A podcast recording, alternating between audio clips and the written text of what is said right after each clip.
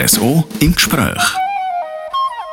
RSO im Gespräch, am Mikrofon Katharina Balzer. Und mein Gast heute, der ist 37 lange Jahre Zeitungsmacher im Kanton Graubünden.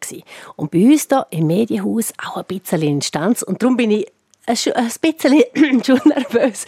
Pieter Caminata, herzlich willkommen als Gast der Sendung RSO im Gespräch. Hallo miteinander. Nervös äh, muss ich nicht sein, oder? Nein. Wenn schon ich. Weil du bist der, der mich schreibt. Radio war nie eine Option für dich? Nein, eigentlich nicht. Ich hatte zwar vor vielen Jahren mal ein Angebot gehabt, um zum Radio zu gehen, aber mir war das Medium einfach zu schnell.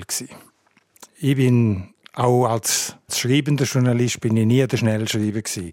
Ich bin immer der, der einfach Zeit braucht, zum reflektieren, sich überlegen, wie mache ich das, was will ich erzählen. Und mir war einfach das Radio zu schnell. Gewesen. Fernsehen? Habe ich mal ein, auch ein Angebot gehabt. Ja, eigentlich auch nicht. Äh, heute, mit der langen, langen Berufserfahrung, würde ich es vielleicht ein bisschen anders anschauen, aber damals habe ich gefunden, ja, nein, Fernsehen, Schreiben ist mein Ding heute natürlich auch alles viel näher zusammen. Jetzt sind wir ein paar Jahre lang in dem Medienhaus und, und das ist alles viel näher zusammen, als du in den 80er Jahren angefangen hast als Schreiberling. Das macht sicher auch noch aus, denke ich mir. Also Schreiberling gefällt mir dann im Fall gar nicht. Schreiberling, Schreiberling hat so etwas abwertend. Sie weiß, es wird viel gebraucht, aber äh, äh, ja, es ist einfach eine andere Zeit gewesen, ja. Du bist natürlich auch einer, und das bist jetzt auch nach deiner Pensionierung, immer noch sehr aktiv in der Weiterbildung. Äh, Jungjournalisten lehrst du das Handwerk, dann wir IMK-Lehrgang, das kann man da an der FAGR zu Kur machen. Das bedeutet ja, glaube ich, viel Geld. Junge weitergeben, eben Journalist äh, und auch einen gewissen Berufsstolz. Und wie macht man das richtig und gut? Ja, ich habe früher habe ich gedacht, nur Journalist und nur schreibender Journalist. Und dann im 95 äh, hat die Schule für angewandte Linguistik, wo, wo ich damals in den frühen 80er Jahren besucht habe, in Chur so eine Filiale aufgetan. Und dann hat der damalige Leiter, der auch der Gründer von dieser Schule war, mich gefragt, ob ich nicht würde so Journalismuskurs machen und so. Und da bin ich brutal schnell in das Zeug hineingewachsen und habe gemerkt, oder für mich gemerkt, äh, ja, das ist eigentlich etwas, was ich genauso befriedigen tut, wo genauso viel Spaß macht wie Schreiben, also der jungen Leuten zeigen, wie Journalismus geht, wie man einen guten Text schreibt. Wenn ich heute sagen müsste, was mir mehr Spaß macht, dann könnte ich es nicht einmal sagen. Es ist beides gleich. Dir wäre vielleicht auch noch ein guter Lehrer verloren gegangen, Peter? Nein. Nicht da? Wieso nicht? Lehrer wäre ich nicht geworden. Weil... Äh, das Momentum Erzeugung, das dich dort vielleicht stört? Nein, nein, überhaupt nicht. Ich halte sowieso nichts von Erziehung. Ich habe auch als Vater habe ich immer gesagt, man kann Kinder nicht erziehen, man kann ihnen nur vorleben. Und äh, wenn sie es gut finden, dann übernehmen sie es. Und wenn sie es nicht gut finden, dann übernehmen sie es. Nein, warum ich eigentlich nicht hätte wollen Lehrer sein, ist, glaube ich, wenn ich nur hätte müssen, dürfen Schule gehen und nichts anderes daneben machen. Mhm. Ich glaube, mhm. das wäre ein Beruf gewesen, wo ich vielleicht irgendwann einmal ausbrennt wäre. Und das ist mir im Journalismus nie passiert. Ah, die 37 Jahre, die du jetzt ja da, ähm, bei der Südostschweiz eigentlich in dem Sinn beendest mit dem Pensionsalter, die zeugen ja ganz klar davon. Aber angefangen hat alles bei dir ja jetzt nicht im Journalismus, sondern also aufgewachsen äh, in, in Nielands. In Nielands, genau, ja. in der selber. Und dann die Klosterschule angefangen in dies und dies. Ja. Dann dort aber so ins Grübeln gekommen. Äh, ich habe vier Jahre bin ich in der Klosterschule, diesen, diesen, wo ich aufgehört habe, haben mir alle Lehrer gesagt, nein, nein, das darfst du nicht machen, du wirst das ein Leben lang bereuen. Und der Pater Sigisbert, der mein Deutschlehrer war, den ich wirklich verehrt habe, weil er einfach ein ganz toller Mensch war, der hat mir gesagt, er fände es schade, aber er fände einfach Klosterschule, diesen, das ist der falsche Ort für mich. Mhm. Ich soll einen anderen Weg machen. Und er hat recht gehabt. Das ist ein schwieriges Alter, oder? Du sagst, ähm, vierte Klasse, 16 umeinander, so rückblickend. Hat dir jetzt deinen Weg, gerade in diesen frühen Jugendjahren, geholfen, auch um dann nachher deine Kinder selber in der Berufsfindung wissen, wie zu beraten oder auch, was soll man gehen was soll man heben? Also ich habe mich gegen meine Eltern durchsetzen bei der Berufswahl. Sie wollten unbedingt wollen, dass ich dann das Gimmi nur allenfalls an einem anderen Ort weitermache. Ich habe gesagt, nein, es ist fertig, ich mache nicht mehr. Und ich habe es eigentlich auch bei meinen Töchtern so gehalten. Ich habe immer gesagt, ihr entscheidend. Aber bevor ihr entscheidet, müsst ihr mindestens so einen Plan B haben, vielleicht auch noch mhm. so einen Plan C. Und ich habe nie gesagt, macht das, macht das, macht das, sondern ich habe immer gesagt, ihr müsst entscheiden. Ich habe ihnen geholfen, zum Grundlagen parat machen für einen, für einen Entscheid. Ich habe ihnen ein paar Tipps gegeben oder gesagt, was ist gut, was ist nicht gut. Und nachher haben sie dann selber entschieden. Also eine gewisse Gelassenheit, die es da in dir drin schon drin war, eben vielleicht von dem Weg, wo du selber begangen hast, weil du bist dann nach diesen vier Jahren äh, Klosterschule, in diesem Dies hast du eine KV gemacht in einer Garage. Mhm. Was für Sachen hast du dort gelernt, Peter, wo du heute noch findest, ha, es war eben gut, gewesen, habe ich das so gemacht. In dieser Garage spezifisch, das nimmt mich Wunder. Buh.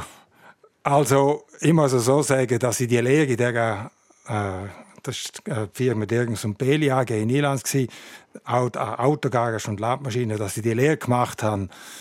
Dort, ausgerechnet dort, ist eigentlich der einzige Grund war, weil das die einzige freie Lehrstelle war. also. weil ich habe die Klosterschule, die sind das vierte Schuljahr noch fertig gemacht. Mhm. Und das war im Sommer fertig. Und damals haben die Lehrer noch im Frühling angefangen.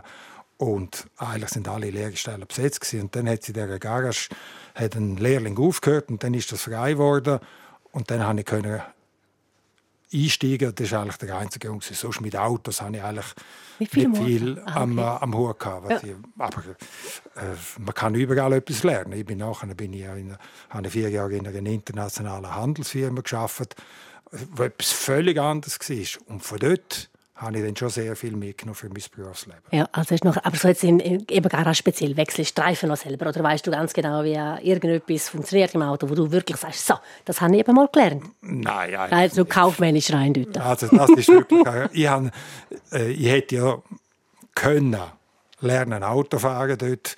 Es hat ja genug Mechaniker rum, wo man das auch hätte können beibringen. Ich habe das nicht gemacht. Ich habe eine relativ Sportautoprüfung gemacht. Also wir haben eigentlich Autos nie viel gesagt. Mhm, mhm. Und, aber ist es gut gegangen, denn, um, um die drei Jahre lang durchzumachen? Kein Problem gewesen? Nein, es war überhaupt kein Problem. Ich habe an der Urban Batale, unser, mein damaliger Chef, wenn man so will, er war der Bürgerchef, der hat mir am ersten Tag gesagt, «Schau, Peter, egal was du machst, mir ist eigentlich egal, was du in deiner Freizeit machst. Einfach am Morgen, um halb acht, wenn wir anfangen, bist du da.» Und dann das Zweite, was er gesagt hat, er hat gesagt, in Sachen Buchhaltung und Rechnungswesen, da kann er ein paar Sachen beibringen. Mhm. Aber äh, Korrespondenz, kaufmännische Korrespondenz, das musst du quasi selber können. Da kann ich dir nicht so viel beibringen.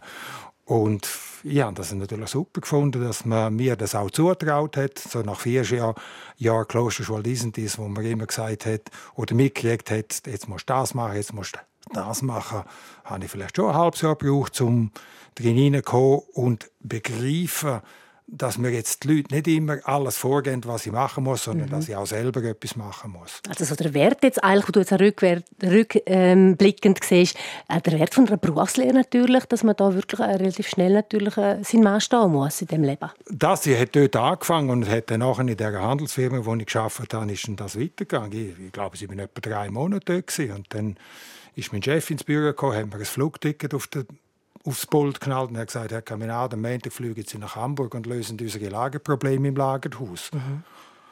Hat er gesagt, Herr Debrunner, ich bin noch nie in meinem Leben geflogen und was soll ich denn dort? Ja, gehen Sie jetzt einfach einmal. Der Bub ist so selber. Also reden genau. wir da in den 70er Jahren, oder? In den 70er Jahren ist das? Ja, Mitte 70er Jahre. Ja. Ja, ja.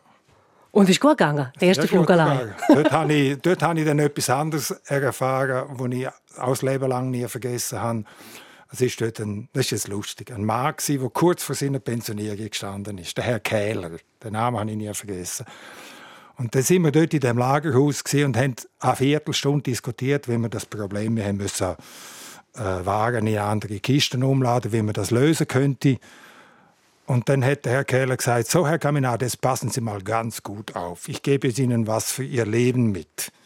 Man kann zehn Minuten diskutieren und nachher muss man aufhören und ausprobieren. Und dann haben wir einfach probiert und es hat funktioniert.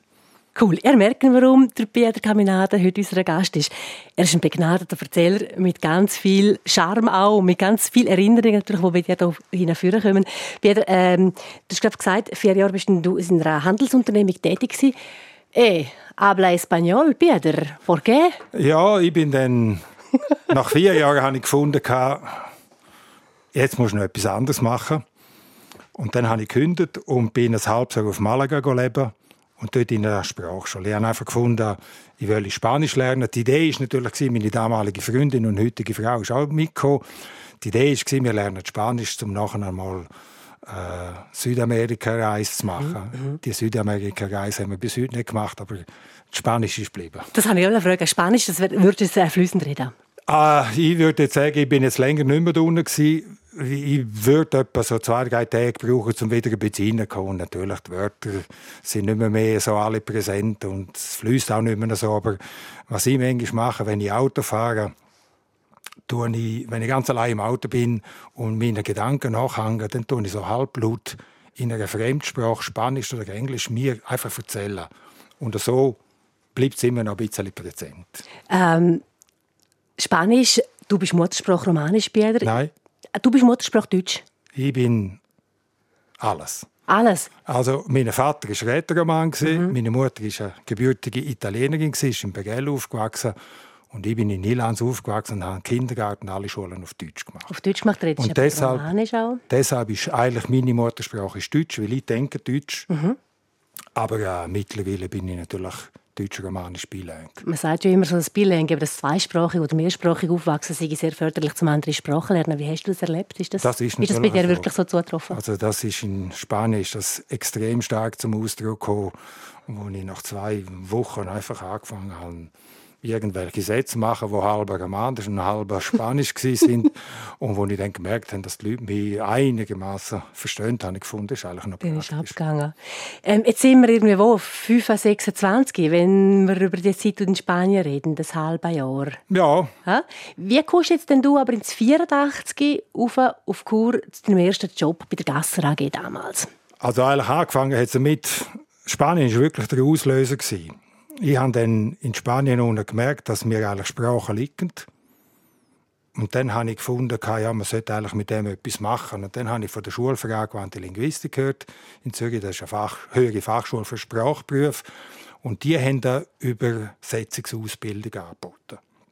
Und dann habe ich gefunden, das wäre es noch. Mhm. Übersetzer und habe mich dann dort gemeldet, bin dann in die Schule eingestiegen und äh, wirklich mit der Absicht zum Übersetzer werden.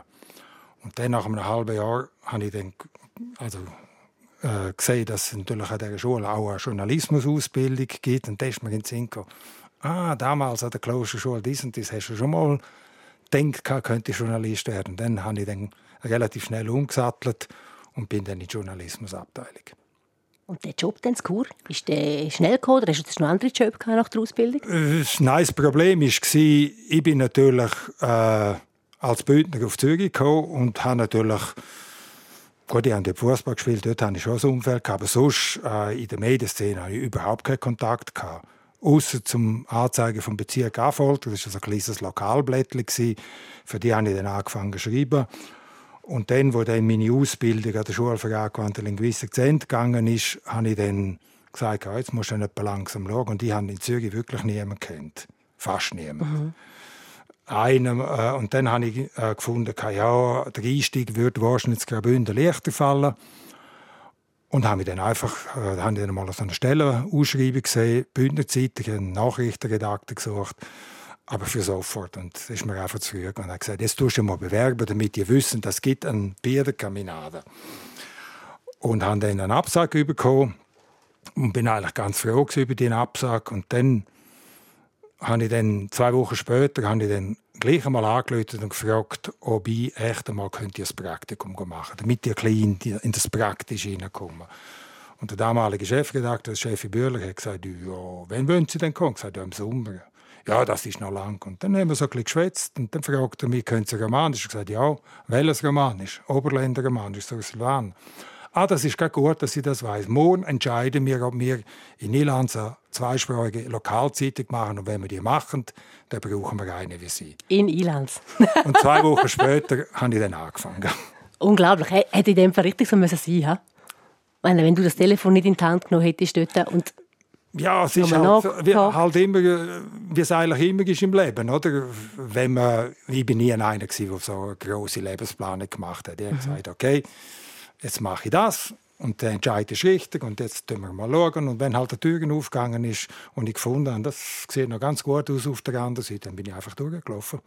Also es ist gerade ein bisschen eine alte Garde, die hier abtritt. Äh, gleichzeitig mit dir ist auch der Dario Morandi, das ist in Ostschweiz pensioniert. Und da verabschieden sich schon ein bisschen Silberrücken. Gell? Also eben, ihr habt einen Haufen erlebt, der Kanton Graubünden, beschrieben, geschrieben über die Geschichten, die hier laufen, äh, einen Haufen Jahrzehnte. Ist jetzt eine schwierige Frage. Journalismus, früher, heute. Aber ich bin sicher, die Frage hast du dir selber auch schon alle gestellt. Was denkst du, ist so die augenfälligste Veränderung, die es einfach gegeben hat in den vielen Jahrzehnten? Also, wenn ich mit Leuten von meiner Generation, mit Journalistinnen und Journalisten von meiner Generation rede, dann hört man gerne, ja, früher war alles besser. Mhm. Wenn eins nicht stimmt, dann ist es das.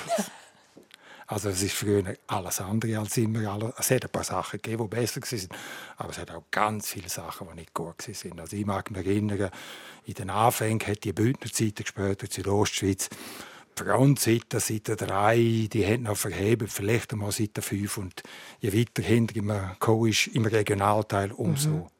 schlechter ist es gewesen. Also es ist auch früher nicht alles gut gewesen. Es ist auch qualitativ. Die Leute sind auch kaum ausgebildet gewesen. Alle haben Learning by Doing gemacht und so. Also es ist früher nicht besser gewesen. Was ich sage, der Journalismus ist heute anders. Also die Leute sind besser ausgebildet, aber sie sind auch nicht besser als früher. Es hat auch mhm. früher sehr gute Journalistinnen und Journalisten gegeben. Also man muss halt immer noch schreiben, man muss halt immer noch netzwerken, man muss halt immer noch ja, den Sachen auf den Grund gehen, Internet hier oder her. Was haltest du zum Internet? Hat das mehr geholfen uns Journalisten oder ist das auch ein bisschen mit Vorsicht halt immer wieder zu geniessen und doch mit den Leuten selber zu reden? Also ich bin natürlich schon froh ums Internet. Ich kann ein Geschichtchen erzählen. Ich versuche es kurz zu machen. Ich habe vor ewigen Zeiten, wo wir noch kein Internet hatten, habe ich einen Artikel geschrieben wo es um Film gegangen ist und wo es um den Woody Allen gegangen ist. Und die haben, es war Sonntag und die haben nicht mehr gewusst, wie der Woody Allen sich schreibt. Also AN am Schluss oder EN. Mhm. Und dann habe ich meine, mein Lexikon, also meine Lexikon-Band genommen und habe nachgeschaut, wie der Woody Allen sich schreibt. Und der war einfach, einfach nicht drin. Gewesen in dem Lexikon, weil das Lexikon halt auch schon ein bisschen älter war. Und ich habe nicht gewusst, ich habe einen Kollegen angerufen und gefragt, wie schreibt man Woody Allen? Ich weiß es auch nicht. Ich habe es dann mit EN geschrieben, was glaube ich richtig war. Und heute, heute müssen wir nicht darüber fragen, schnell das googeln. So. Und dann, und dann hat man es. Also, das Internet hat vieles leichter gemacht, mhm. aber, und das ist das ganz Entscheidende, das Internet weiß nicht alles und es ist einfach derart voll. Internet, überhaupt Wikipedia und all die äh, Datenbanken, die es gibt, das ist gut, um sich einmal ein erstes Bild zu machen. Aber das ersetzt nicht die Recherche. Wikipedia-Journalismus, ich nenne das so, ist für mich kein Journalismus. Das ist einfach als Primärquelle, damit man sich einmal ein erstes Bild machen kann und nachher fängt die Recherche an. Überprüfen, stimmt das überhaupt? Äh, in welchem Kontext steht es heute? Äh, eben, ich meine, wenn man jetzt googeln tut. Äh, das ist noch ein riesiges Thema, oder? Kannst ins Internet gehen und wirst zugemüllt. Nehme jetzt gerade ähm, Bezug auf Corona eigentlich, gell? Da ist ja eigentlich ähm, der Stellenwert, sagen mal, vom Journalist und von der Journalistin auch wieder wie neu definiert worden. Oder was berichten wir? Und da ist noch schon viel mehr dran, als nur ins Internet suchen und irgendetwas abschreiben die Corona-Krise so miserabel und schlecht das war für unsere Gesellschaft, für die Gesundheit von dem Land und so, wenn es etwas Gutes hat, das klingt ein bisschen komisch, wenn ich das sage, dann ist es, dass der Stellenwert vom Journalismus wieder gestiegen ist. Weil wenn man derart viele Informationen von allen möglichen Seiten hat, dann merkt man erst den Wert vom Journalismus, vom guten Journalismus, wo jemand hingeht, sich überlegt, was haben wir an Fakten wie glaubwürdig sind die Fakten, wo das einfach hilft, auch einzuordnen. Und nicht einfach äh, wiedergeht, was A, B und C sagt, sondern wirklich überlegt und äh, sich kundig macht, was ist glaubwürdig, was ist nicht so glaubwürdig und dann das Zeug abbrechen dort für das Zielpublikum, damit das Zielpublikum auch eine Einordnung hat. Ich finde Journalismus, guter Journalismus, äh, tut niemandem eine Meinung aufzwingen, aber ein guter Journalismus muss die Sachen einordnen, damit das Zielpublikum das besser einschätzen kann. Mhm. Das versorgen kann und, und versteht und, und sich auch im besten Fall noch eine eigene Meinung daraus bilden kann. Ähm, Peter Caminada, mit deiner Erfahrung von den 80er Jahren, wo du Journalismus gemacht hast bei uns in Graubünden, 90er Jahren, 0er Jahren, 10er Jahren und deinem Elefantengedächtnis zusammen. Welche Geschichte ist da eine, die geblieben ist, wo du findest, okay, Graubünden, meine Arbeitszeit und diese Geschichte, das ist wirklich etwas, was mir Ich werde das viel gefragt. Und dann ist immer die Gefahr da, dass man äh, die Geschichte, die vielleicht am meisten Echo ausgelöst hat, am meisten Reaktionen ausgelöst, als die wichtigste anschaut. Und eigentlich meine Lieblingsgeschichte, wenn man so will, ist eine ganz unscheinbar, also unscheinbar, nein, nein, das ist falsch, ist aber, aber ganz eine spezielle Geschichte. Ich habe mal ein Telefon bekommen von einem Bauer von die Ast, wo gesagt hat, er hätte ein riesiges Problem wegen der Gesamtmelioration oben und er wolle mir einfach einmal ein paar Sachen erzählen. Und dann bin ich zu dem rauf und dann hat er mir erzählt, wie er bei dieser Melioration über den Tisch gezogen worden ist, er war der Bauer, der das schlechteste Land bekommen hat. Das beste Land haben äh, andere bekommen, die verwandt waren, befreundet waren. Und dann hat er sich geweigert, um die letzte Meliorationsrechnung zu zahlen. Das war etwa 7'500 Franken. Und dann hat er mir das alles erzählt und ich habe mich schlau gemacht und habe sagen, der Mann hat recht. Und dann ist es zu einer Zwangsversteigerung von seiner Vieh gekommen. Und da bin ich dort dabei gewesen. und der Mann ist der einzige Büter gewesen, oder? Da haben sie da seine Kühe da, äh, aus, ausgerufen und er hat geboten und hat dann quasi sein eigenes Vieh gekauft. Und ein Satz, wo mir einfach geblieben ist am Schluss, und ich habe das großartig gefunden, er hat gesagt, ich kaufe lieber mein eigenes Vieh, als dass ich die Melegationsrechnung zahle. Und dann habe ich gefunden, hey, das ist ein Wahnsinnstyp. Und der, der eigentlich in der Kritik gestanden ist, ist ein ehemaliger Bündner Ständerat Äh, die Geschichte hat tatsächlich ein bisschen ausgelöst, aber sie ist mir einfach ja, vielleicht meine Lieblingsgeschichte, weil das ist so ein unscheinbarer, einfacher Mann wo aber äh, der hat mich einfach beeindruckt. Und ich bin, ich, es hat mich einfach berührt, seine Geschichte. Und zu allem anderen ist es wirklich eine, Geschichte, wo es auch um Ungerechtigkeit gegangen ist, wo ich gefunden habe, ja, das machen wir. Die haben dann die Geschichte für die damalige Lokalzeitung Mundeum geschrieben. Mhm. Und die Bündner Zeitung, die ja im gleichen Verlag ist, hat gefunden, oh nein, die Geschichte müssen wir unbedingt bringen. Und dann haben sie die dann auch gebracht und entsprechend ist dann auch die Aufmerksamkeit viel größer gewesen. Schön, ich finde es schön, dass du eigentlich etwas wenig spektakuläres, so wenig mit irgendwie Namen, die man kennt, äh, holst. Das ist wirklich halt so, gell? Wie, wie es uns auch nachgeht und wir auch reingezogen werden jetzt als Journalisten. Äh, mir wäre jetzt in den Sinn gekommen, oder ich denke, vielleicht sagt er etwas über den Fall Aliasch in den Nullerjahren. Dort hat es ja schon auch recht tun. Jetzt gerade auch in der Medienseite, oder? Ja, ja. So Dort neue... bin ich schon stellvertretender Chefredakteur gewesen, in einer völlig anderen Funktion. Also ich bin nicht mehr, mehr der schreibende Journalist, gewesen, sondern der, der eigentlich für den Inhalt der Zeitung mitverantwortlich, hauptmitverantwortlich ist, neben mhm. Chefredakteur. Und äh, ich weiß noch, ich hatte einen Sonntagsdienst, wo der, wo der Sonntagsblick, Sonntagsblick mit der Geschichte. Und das war ein. Ein riesen Ding. Und dann haben wir dann durch eine Woche lang haben wir über die Geschichte geschrieben. Was mir dort geblieben ist, ich habe irgendwann einmal im Verlauf der Affäre, es ist ja darum gegangen, der Peter Elias muss er zurücktreten oder nicht, also strafrechtlich haben wir ihm ja nichts können nachweisen. Irgendwann habe ich mal einen Kommentar geschrieben, irgendwie unter dem Stichwort Peter Elias ist nur ein Regierungsrat auf Zeit. Also entweder muss er zurücktreten oder sicher muss er dann zurücktreten, wenn, sie, wenn die Amtszeit beschränkt kommt. zwölf Jahre. Und ich mag mich noch erinnern, habe so für mich gedacht, ja, das könnte jetzt dann schon ein Problem geben. Und am meisten gefreut habe ich mich über die Reaktion von unserem Verleger, von Hans-Peter Löbermann. Der ist jetzt zu mir gekommen und hat gesagt, ja, der Kommentar, den du geschrieben hast, der ist gut. Mhm, mh, mh. Weißt du, weil ich denke, über die wir sind ein kleiner Kanton. Mhm. Und da ist man sich nach, man sieht sich immer zweimal. Ist das auch noch schwierig, jetzt auch bei uns zusätzlich, um da Journalist zu sein? Oder wie hast du das ein bisschen gehandelt? Ich habe immer wieder gehört, das Schwierigste ist es im Lokalen. Mhm. Weil dort ist äh, der Kontakt zum Zielpublikum ist extrem nah.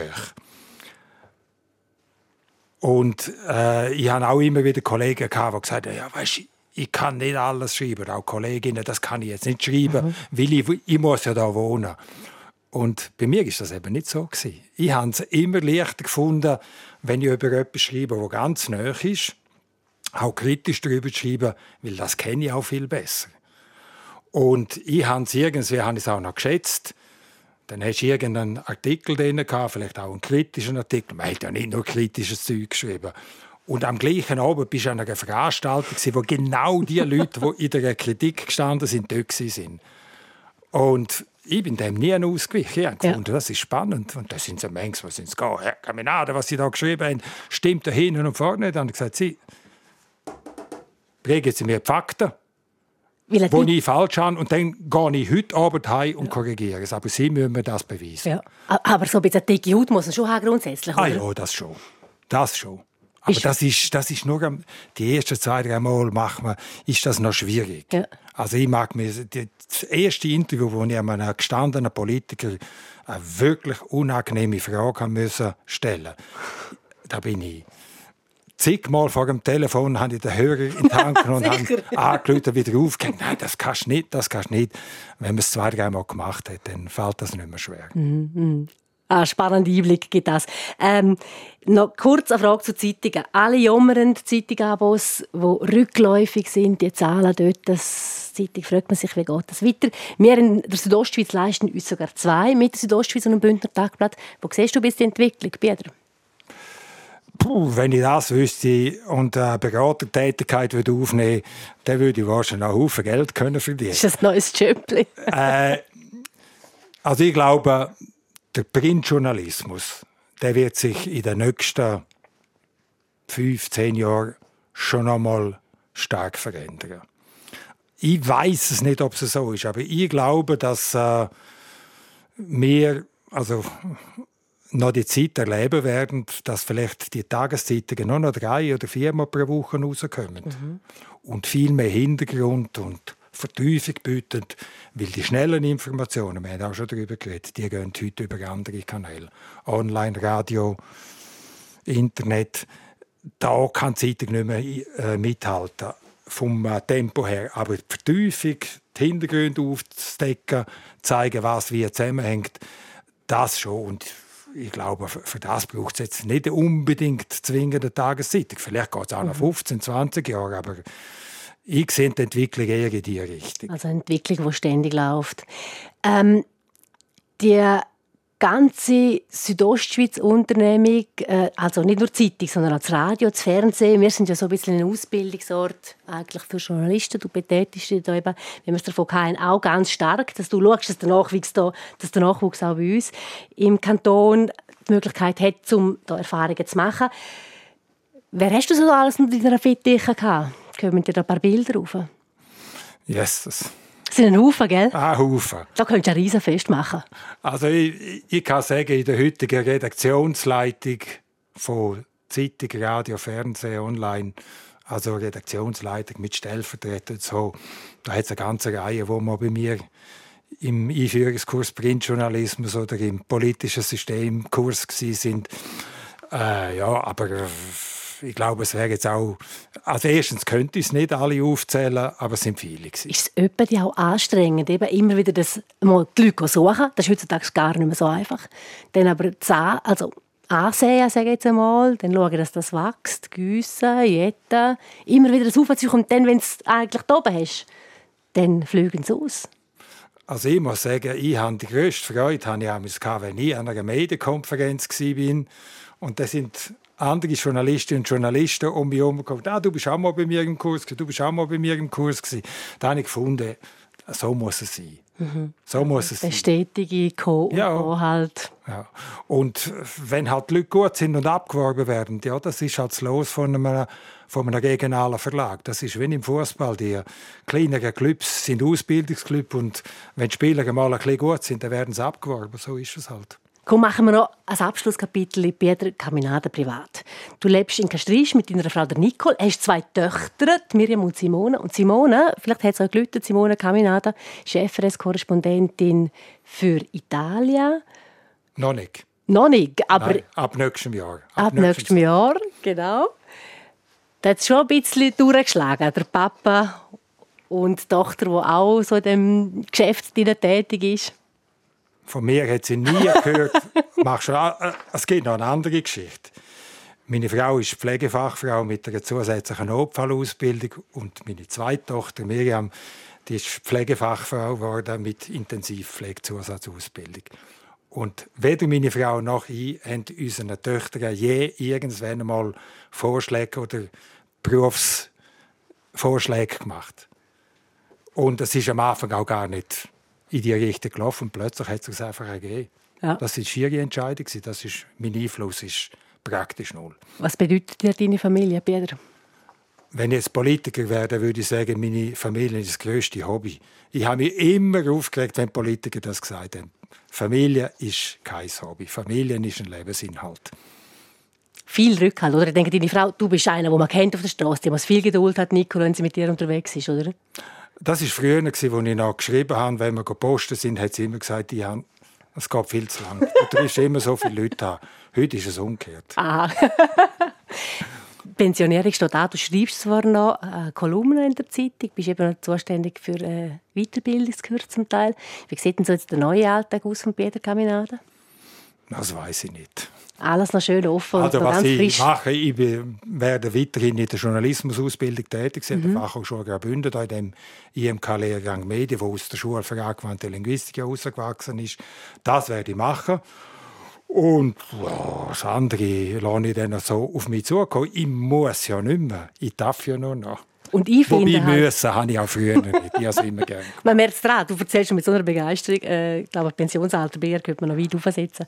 Peter, und ich finde halt immer noch, äh, ein Buch schreiben mit deinen vielen Erinnerungen, das wäre doch etwas. Nein. Nein. Gut. Sonst kannst du einfach wieder erzählen. Ja. Peter Caminada, danke vielmals für dein Dasein. Alles Gute für deinen neuen Lebensabschnitt. Danke vielmals. Am Mikrofon Katharina Balzer. RSO im Gespräch.